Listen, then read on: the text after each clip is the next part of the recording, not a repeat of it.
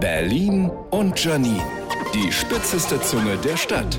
Ich fordere hiermit eine Belästigungssteuer. Leute, die mir per Handy Sprachnachrichten schicken, zahlen pro Volllabersekunde 4 Euro ans Handyamt. Ach, das gibt's gar nicht. Na, dann wird's aber Zeit. Na klar, Mutti von Leon aus der 5b WhatsApp-Gruppe. Selbstverständlich höre ich mir deine 38-minütige Nachricht an. Aber erst, wenn ich Zeit habe.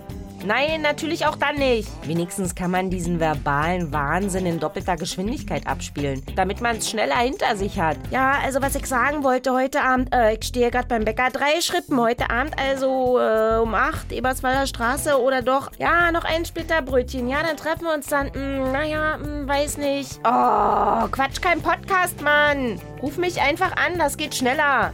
Das kennen ja manche gar nicht mehr. Letztens habe ich für großes Erstaunen bei zwei Jugendlichen in der Bahn gesorgt, die gehört haben, wie ich auf eine Sprachnachricht geantwortet habe, während mein Gegenüber noch gesprochen hat. Das geht? Ja, nennt sich telefonieren. Berlin und Janine. Auch als Podcast auf rbb888.de.